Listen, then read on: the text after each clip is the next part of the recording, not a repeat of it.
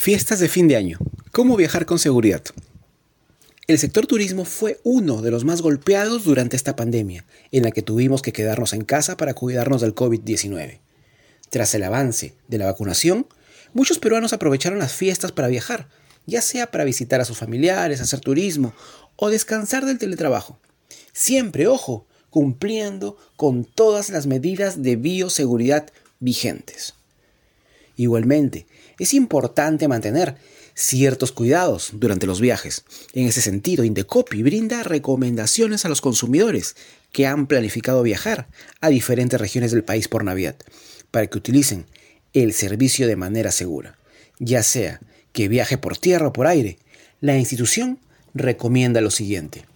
Al consumidor, tiene derecho a transferir o postergar sus pasajes en cualquier tipo de transporte dentro del territorio nacional y sin restricción alguna.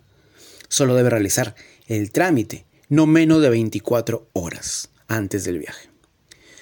Su boleto debe precisar el número de asiento, así como los datos de la compañía de seguros que brinda el SOAT o CAT respectivo. Tiene derecho a exigir un boleto por el equipo que transporte en bodega. En caso de robo o pérdida de su equipaje, reclame de inmediato. Si transporta objetos de valor, es conveniente informarlo previamente a la empresa.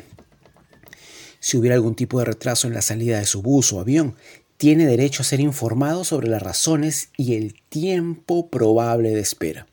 En el caso de transporte aéreo, tiene derecho a ser asistido con alimentos, hospedaje y comunicación con sus familiares, de acuerdo con el tiempo que dure el retraso.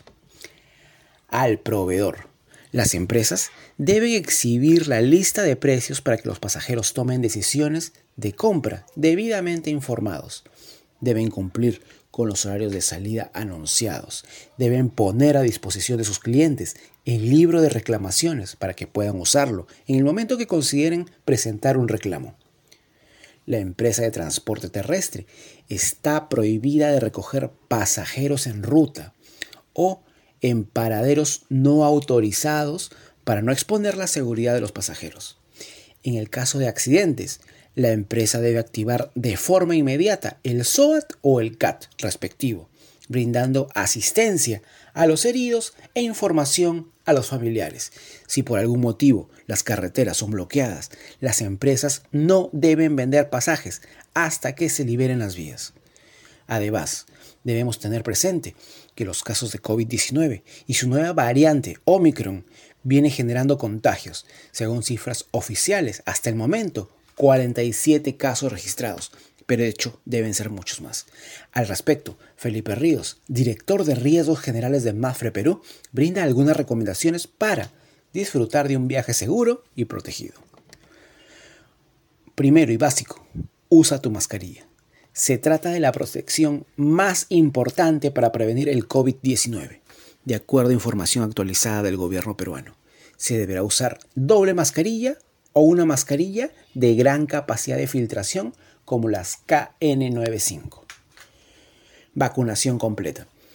Si viajas al extranjero, es importante conocer las restricciones del país al que ingresarás, sobre todo respecto a la vacunación. La recomendación es que cumplas con las dosis completas y portar siempre tu carnet físico o digital. Distanciamiento social. Además de mantener distancia de no menor a un metro y medio para evitar aglomeraciones en el aeropuerto, es recomendable realizar el check-in online o trasladarte siempre con el boarding pass digital.